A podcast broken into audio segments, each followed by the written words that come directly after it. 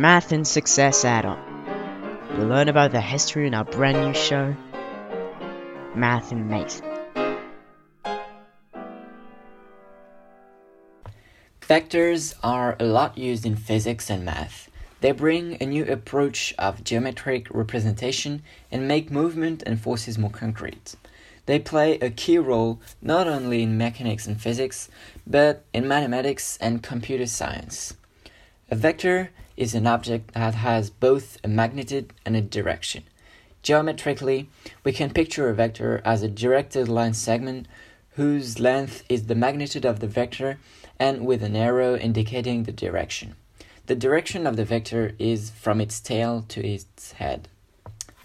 Vectors were born in the first two decades of the 19th century with a geometric representation of complex number.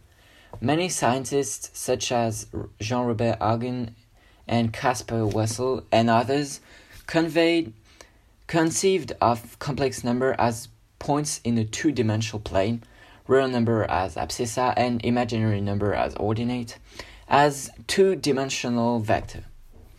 William Rowan Hamilton was the first to employ the term vectors. He worked on a form of the multiplication of triplets of real number that led him in 1843 to discover the notion of quaternions. The quaternions are new numbers consisting of four components in the complex number set. The application in the field of physics and mathematics contributed to the operation of vector calculus. He wrote two exhaustive books, Lectures on Quaternions in 1853 and Element of Quaternions in 1866, detailing not just the algebra of quaternions, but also how they could be used in geometry. Moreover, the development of algebra of vectors and of vector analysis as we know it today was first revealed in sets of remarkable notes made by J. Willard Gibbs he was introduced to quaternions and he concluded that vectors would provide a more efficient tool for his work in physics. Today we study vectors in high school and mostly in geometric representation and then forces in physics.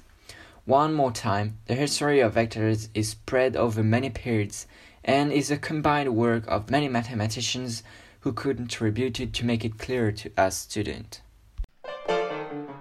This was Matt and Mate on Radio Lyoté. Thanks for listening. Stay curious and see you next time.